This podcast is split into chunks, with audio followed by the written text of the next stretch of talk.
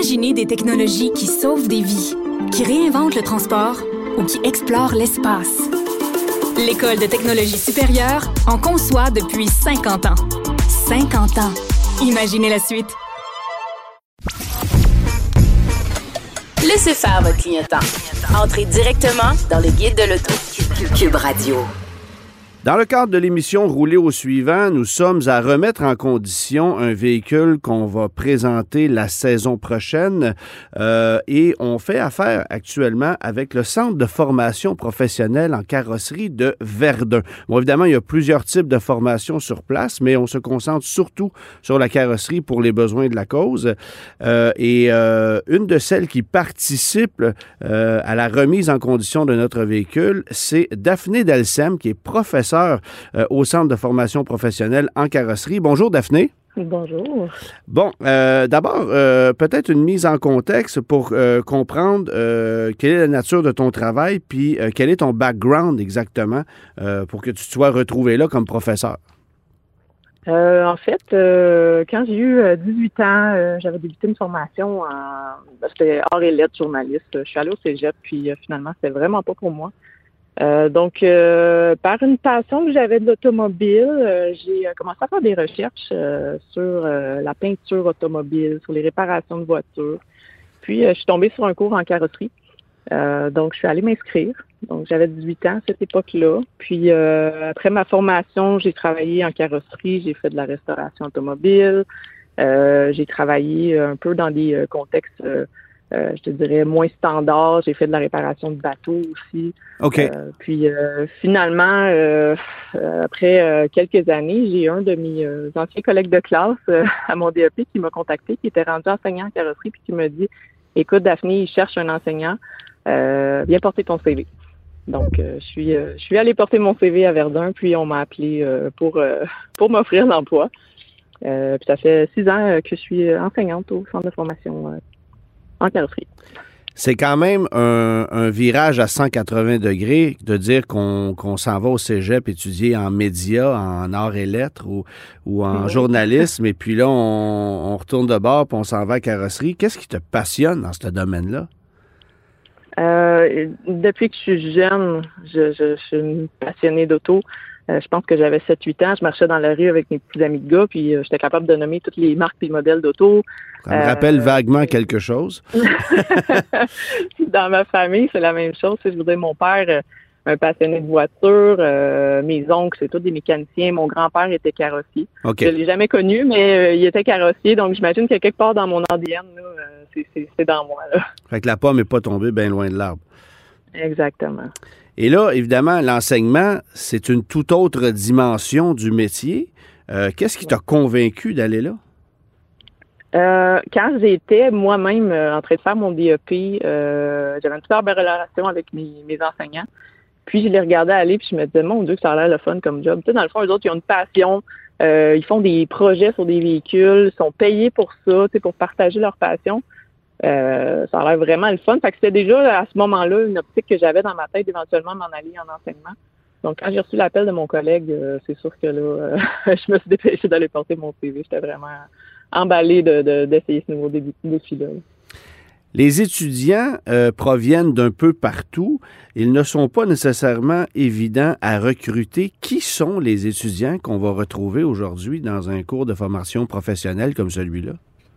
Ben honnêtement, c'est très, très, très diversifié dans le sens où je peux avoir un jeune qui sort du secondaire, euh, comme on peut avoir des immigrants, euh, on peut avoir, mon Dieu, c'est vraiment, je peux avoir des gens à la retraite qui viennent faire ça juste par passion, par curiosité, euh, pour, pour faire ça comme passe-temps. donc vraiment, on voit tout dans nos classes, des gens de toutes les origines, tous les âges. donc non, c'est vraiment, c'est un peu tout le monde qui vient en carrosserie, en building. Tu parles d'immigration. Bon, évidemment, euh, on sait qu'aujourd'hui, dans le monde de la carrosserie, il y a peut-être une pénurie de main-d'œuvre comme dans beaucoup d'autres domaines. Euh, et moi, j'ai pu constater au fil des dernières années, à chaque fois que je mets le pied dans un atelier de carrosserie, quel qu'il soit, il y a toujours euh, des Guatémaltais, des Mexicains, des Péruviens qui proviennent évidemment de, bon, de leur pays respectif pour venir travailler ici parce qu'il y a pénurie de main-d'œuvre. Et généralement, les gens qui les ont engagés sont, pas mal enchantés euh, de la qualité du travail qu'ils vont livrer. Est-ce que ça, ça fait partie d'une nouvelle génération de travailleurs dans le monde de la carrosserie plus qu'ailleurs? Écoute, euh, je, je, je, je, je, te dirais, j'ai entendu des histoires positives, j'ai entendu des histoires négatives.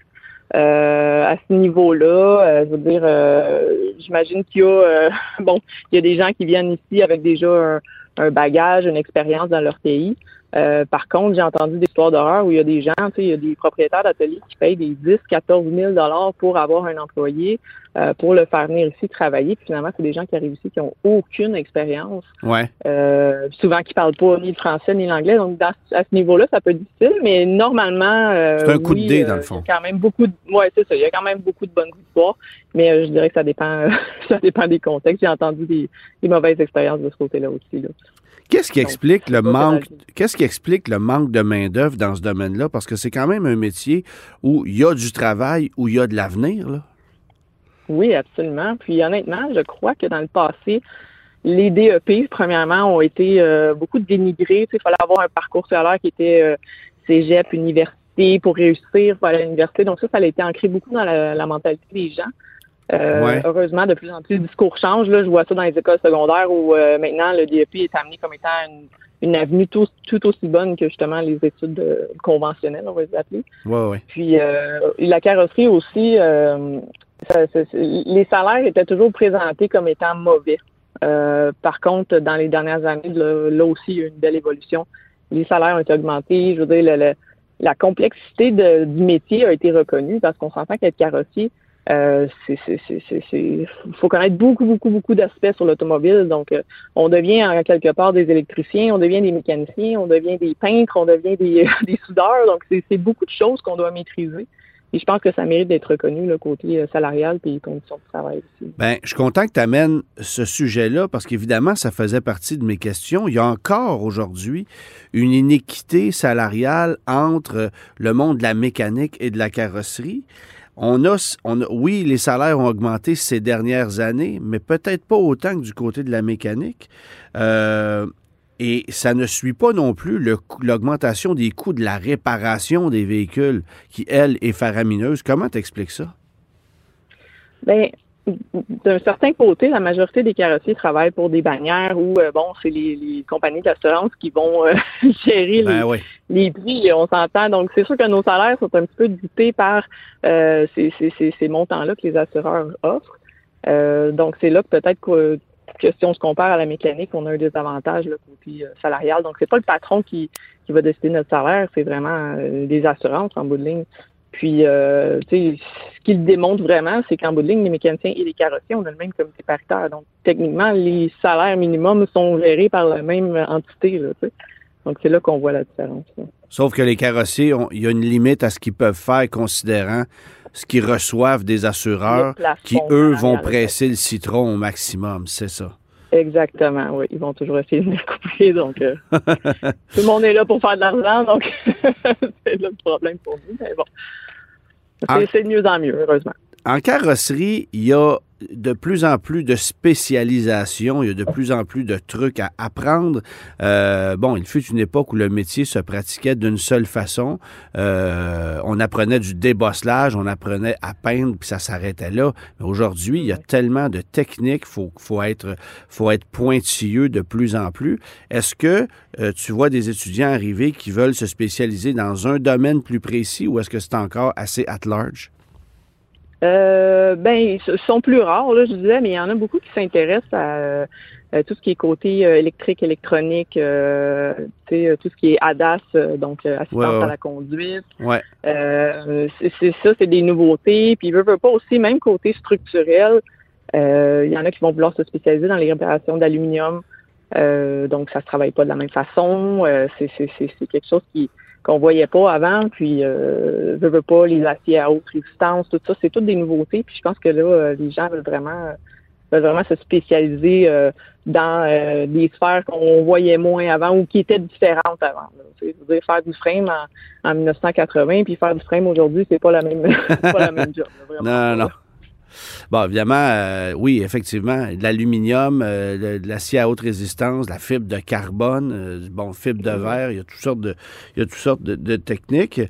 Mais pour pouvoir enseigner ça, ça vous prend de l'équipement et ça vous prend évidemment un bassin de véhicules et de technologies pour pouvoir travailler là-dessus. Comment est-ce que le centre de formation réussit à mettre la main sur tout ça? Bien évidemment, euh, on peut pas, on a, des budgets qui sont débloqués euh, quand on a des nouveaux programmes. Euh, nous, on a changé de programme il y a quelques années. C'est quand même récent, le nouveau programme de formation en carrosserie.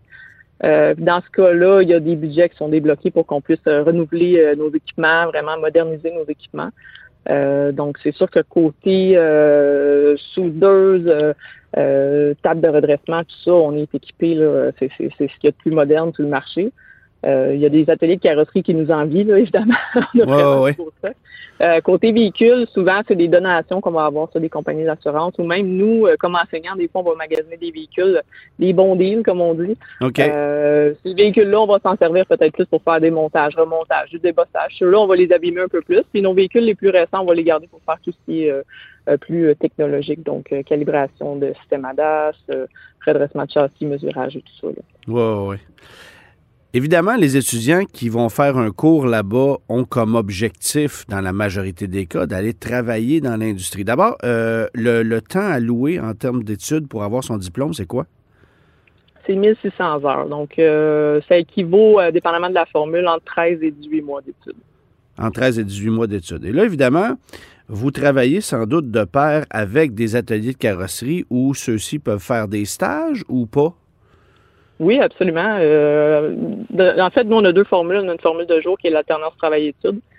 Euh, donc, les étudiants vont faire à peu près 40% euh, de leur formation dans l'industrie. Donc, nous, on a des partenaires chez qui on envoie des stagiaires. de soir, c'est une formule qui est individualisée, excuse-moi, mais qui, en bout de ligne, on fait un stage final quand même dans cette formule-là. Donc, en bout de ligne, ils doivent aller dans l'industrie. Il y a un stage à faire, ça fait partie du programme.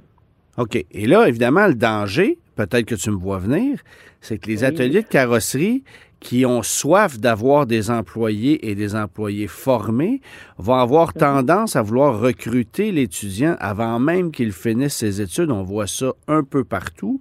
Euh, est-ce que c'est encore un défi de devoir conserver vos étudiants sur les bancs d'école jusqu'à ce qu'ils aient leur diplôme? Honnêtement, je vois que c'est l'inverse qui commence à se voir. Ah ouais? Donc, c'est des gens qui sont déjà dans l'industrie puis qui vont s'inscrire à la formation parce que comment ça fonctionne dans les ateliers de carrosserie? Euh, en fait, les, les ateliers, pour obtenir leur euh, certification des différents fabricants, donc pouvoir être, euh, euh comment on dit ça, comment, excuse-moi, être certifié chez Honda, Mazda, Audi, tout ça, eux doivent avoir des employés qui sont qualifiés. Et pour ça, ils doivent avoir soit un diplôme euh, en carrosserie plus certaines formations euh, ICAR. Sinon, euh, ils ont une panoplie de formations ICAR à faire s'ils n'ont pas leur diplôme. Et ces formations-là, c'est payé par l'employeur. Donc, l'employeur aime bien mieux avoir un employé qui a son diplôme que de débourser et débourser et débourser pour le former pour qu'il puisse finalement être qualifié puis lui permettre de d'obtenir ses certifications. Bon, on se le cachera pas. Euh, la carrosserie, la mécanique, c'est souvent des métiers euh, associés euh, à, l'homme, pas à la femme. en carrosserie, on voit de plus en plus de filles. C'est de plus en plus démocratisé. T'en es un bel exemple, évidemment, mais tu as des étudiantes aussi qui se sont démarquées. comment est-ce que tu expliques cette, peut-être cette recrudescence des femmes dans le domaine? Euh, ben, Est-ce que tu la vois d'abord? Est-ce que tu la vois d'abord ou pas tant que ça? Euh, chez nous, dans notre centre de formation, euh, on, a quelques filles. Euh, par contre, j'entends dans certains autres centres de formation puis de collègues, souvent plus plus éloignés. Là, c'est sûr que nous on est à Montréal, mais plus éloignés, j'entends des fois des ratios de quasiment 50% de filles hein? dans les formations. Par contre, dans l'industrie, ça a l'air qu'on est encore juste 3% donc c'est pas beaucoup. Mais euh, on voit que ça commence là, à débloquer. Euh, puis tu sais, moi, je, suis une fille, je veux dire, je me je vais dans les shows de char, je, suis vraiment euh, dans le, le monde de l'automobile, je veux dire, je me promène beaucoup. puis dans ces événements-là, j'en vois de plus en plus des filles. Donc j'ai l'impression que elles sont de plus en plus curieuses. puis les tabous sont tombés de ce côté-là aussi. Tu sais, avant, c'était comme ben, une fille, c'est pas faite pour ça, mais de plus en plus, on constate que les filles sont minutieuses, sont patientes, ils ont des qualités souvent qui qui, sont très, très, très, euh, très, très, très recherchés en carrosserie. Bien, clairement, la dextérité fine, par exemple, ce genre de truc-là en carrosserie, c'est la finition est un élément assez important. Oui, absolument. Bon, puis évidemment, euh, tu me parlais euh, hors d'onde d'une étudiante qui, elle, s'est démarquée jusqu'à gagner des prix canadiens. ça veut dire quoi, ça, ces prix-là? Puis qui est cette jeune fille-là? En fait, on a euh, chaque année, euh, il y a les Olympiades des métiers. Euh, ça, ça se fait aux Québécoises, ça se fait aux Canadiennes, puis ça se fait au Mondial. OK. Donc, nous, on a Sandra l'an dernier qu'on a amené, Sandra Lazare qu'on a amené aux Olympiades québécoises en carrosserie. elle a eu la médaille d'or. Puis ensuite, elle a été, elle a été qualifiée pour aller aux Canadiennes. Euh, donc, euh, pour elle, c'est un super beau parcours. Puis moi, dernièrement, j'ai euh, fait mes, mes Olympiades locales pour recruter quelqu'un pour aller en peinture avec moi aux Olympiades canadiennes. OK.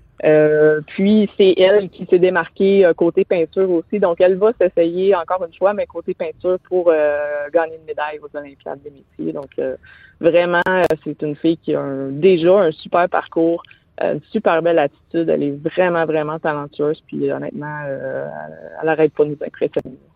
Puis je suis curieux, comment est-ce qu'on va déterminer un gagnant dans ce domaine-là? Sur quoi on se base? Oh mon Dieu, je, dirais que tout, tout, tout, tout est observé là-dessus. Euh, en peinture, ils vont les observer euh, polissage, sablage, réparation, tout l'application, les mélanges, la colorimétrie, donc l'agencement de couleurs, euh, tout est vérifié. Donc, c'est vraiment une longue liste de critères et de points qui sont euh, vérifiés. Puis, euh, c'est à partir de là qu'ils peuvent sélectionner un gagnant. Sur le plan plus personnel, c'est clair que dans ce domaine-là, il y a des choses que tu préfères faire, d'autres que tu aimes un peu moins. Ça serait quoi? Euh, moi, je viens de la restauration automobile. Donc, moi, je, je, suis pas une fille qui, je travaillerai pas dans une bannière. J'aime pas ça travailler vite. J'aime pas ça faire euh, ce qu'on appelle du fast-food dans l'industrie, là. Donc, euh, des cas d'assurance, des Nissan Rogue qui sont faits accrocher, là. Exactement. Moi, j'aime ça faire des, des beaux projets, des, des, des, projets spéciaux, prendre mon temps, faire des, des, jobs minutieux. Ça, c'est vraiment ce qui me parle. Euh, je veux dire, les véhicules sur lesquels je travaillais quand j'étais plus jeune, euh, c'était des véhicules qui s'en allaient en exposition, qui allaient faire des compétitions. Donc ça, c'était vraiment intéressant où tout était refait de A à Z. Je veux dire, le plancher était aussi beau que le capot. Donc c'était ça, c'était le fun à faire. Puis à l'opposé, ce que tu aimes moins, ça serait quoi? Euh, je, pas grand-chose. ben, c'est pas que j'aime moins, mais je suis moins qualifiée euh, tout ce qui est euh, structurel. Donc, des gros accidents, euh, tout ça, je laisse ça à mes collègues. Ils sont tellement plus expérimentés que moi, de un, mais de deux, j'ai, j'ai pas encore touché à ça dans ma carrière. Puis, je, suis curieuse de l'apprendre éventuellement, mais c'est, c'est, les, les aspects que j'aime le moins, peut-être juste parce que je suis moins à l'aise là-dedans. On te dit particulièrement dévoué dans ton travail euh, à l'école, mais euh, ça ne semble pas être assez. Tu travailles aussi dans un atelier de carrosserie, peut-être pour ton bon plaisir, mais euh, est-ce que c'est parce que l'école ne te paie pas suffisamment ou c'est vraiment par passion? Euh, ben, euh, un, peu des deux, non, non, c'est pas vrai. Euh, non, honnêtement, euh, je pense que c'est important quand on est enseignant de garder euh, garder la main, de, de, de, se tenir à jour. Puis c'est pour ça que je travaille un petit peu le matin. Ça me permet de, de faire des véhicules qui sont d'un très récent, donc de voir les nouvelles technologies, les nouveaux assemblages.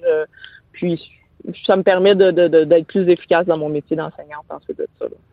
Dirais-tu que c'est justement un problème dans certaines autres écoles euh, de voir que des professeurs sont là depuis 20, 25 ans, n'ont pas mis le pied dehors de l'école, ne se sont pas adaptés à ce qui se passe dans l'industrie parce qu'il y a des changements drastiques qui se passent en ce moment. Là? Oui, oui, oui, quand même. Puis, écoute, je, je veux pas, euh, je, je, je, connais pas tous les enseignants dans tous les ans de formation, mais euh, je, je, je crois que Verdun a une bonne réputation dans le sens où les employeurs nous appellent. Euh, on, a normalement, nos élèves ont une bonne réputation, donc ils savent que s'ils sortent de Verdun, que nous les référons, euh, c'est parce qu'ils vont être qualifiés, ils vont être efficaces. Euh, donc, de ce côté-là, c'est vraiment la preuve pour moi qu'on fait un bon travail, puis que nos élèves ils reçoivent la bonne information, puis qu'ils sont compétents quand ils sortent de l'école. Daphné, on n'en dévoilera pas plus sur le projet sur lequel on travaille pour euh, rouler au suivant. Euh, le temps de te remercier pour te dire d'avoir mis, euh, te remercier pour mettre la main à la pâte avec tes étudiants sur ce véhicule-là. J'ai évidemment hâte de voir le résultat final.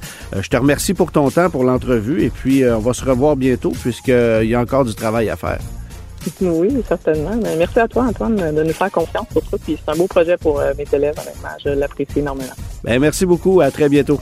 Merci. bye. bye.